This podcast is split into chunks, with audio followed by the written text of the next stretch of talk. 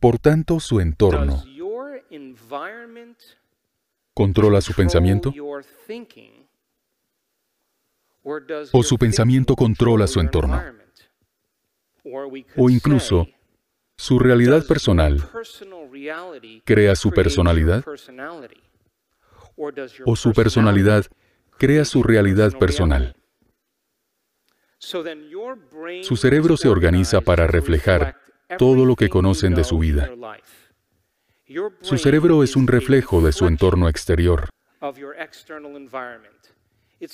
Es una reliquia del pasado, de todo lo aprendido y de todo lo experimentado.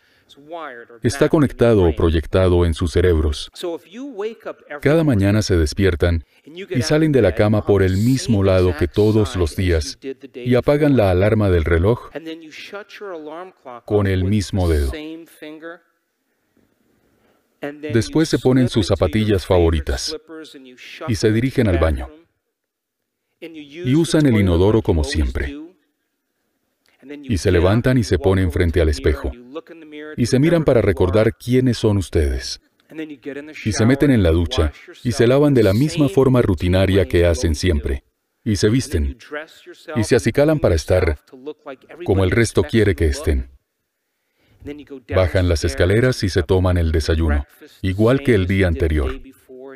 Y se toman el café en su taza favorita. Y van al trabajo en coche de la misma forma que siempre, por el mismo camino y llegan al trabajo. Y hacen aquello que pueden memorizar y que se les da tan bien. Y ven a esas mismas personas pulsar los mismos botones de emociones. Ya saben de quiénes hablo. Y se disponen a volver a casa cuanto antes. Se ponen a comer rápidamente, comprueban el correo rápidamente, ponen su programa de televisión favorito cuanto antes, se meten en la cama cuanto antes, para cuanto antes volver a repetir lo mismo al día siguiente. Ahora lanzo la siguiente pregunta. ¿El cerebro cambia en algo ese día?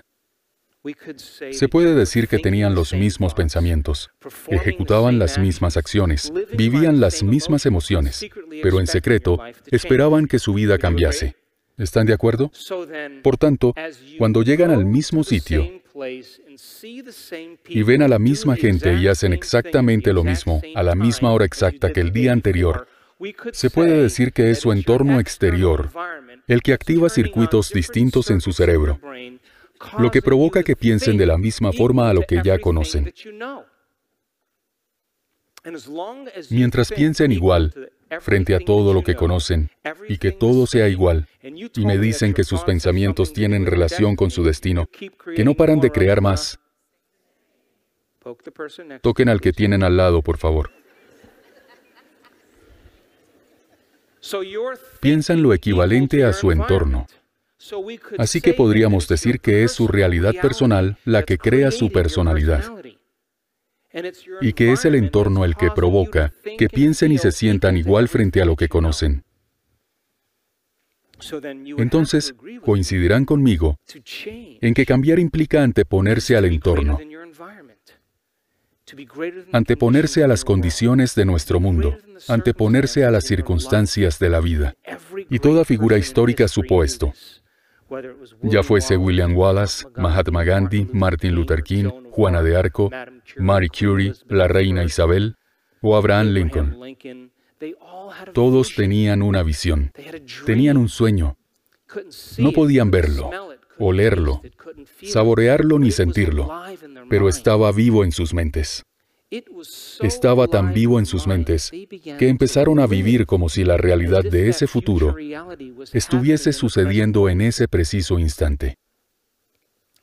Así pues, ¿pueden creer en un futuro que aún no puedan ver ni experimentar con sus sentidos? Pero ya habrán pensado bastantes veces que su cerebro cambia literalmente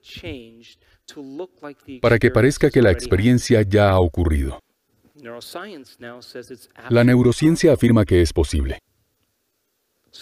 Podemos enamorarnos del potencial de futuro que existe en un campo cuántico y aceptar emocionalmente esa realidad de futuro antes de que se manifieste, hasta el punto de que el cuerpo, como la mente inconsciente, empieza a creer que esa experiencia de futuro está ocurriendo en el presente, y empezamos a indicar nuevos genes y nuevas formas que el cuerpo opta por cambiar para que parezca que la experiencia ha ocurrido. La epigenética sostiene que es posible. Si el cerebro y el cuerpo cambian físicamente para que parezca que la experiencia ha ocurrido, calma, porque la experiencia les encontrará. Y llegará de la forma que menos esperen. ¿Por qué llega de la forma que menos esperamos? Porque si nos lo esperamos, no es nuevo. Tiene que cogernos con la guardia baja y ponernos el mundo patas arriba, sin dejar lugar a dudas de que lo que hicimos en nuestro interior produjo un resultado en el exterior. Y cuando correlacionamos que nuestro interior produjo un suceso en nuestro exterior. Aprenderemos de lo que hicimos y volveremos a hacerlo. Y cuando la experiencia finalmente toma forma y nos vemos inmersos en emociones de la experiencia, esas nuevas emociones, por tanto, nos inspiran y nos llevan a creer que es posible. Y empezamos a construir una red neurológica que nos convence de que, de algún modo, tenemos control sobre nuestro destino. ¿Cuántos están de acuerdo?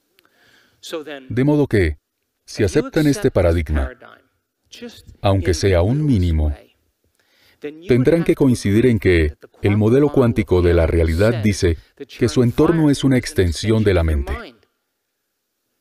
que la mente y la materia están tan estrechamente ligadas que es casi imposible diferenciarlas. Así que, si el entorno es una extensión de la mente, y hacemos que la mente cambie, ¿no debería reflejarse en nuestras vidas? Si no, ¿para qué íbamos a hacerlo? ¿No debería ocurrir algo en el exterior gracias al cambio realizado en nuestro interior?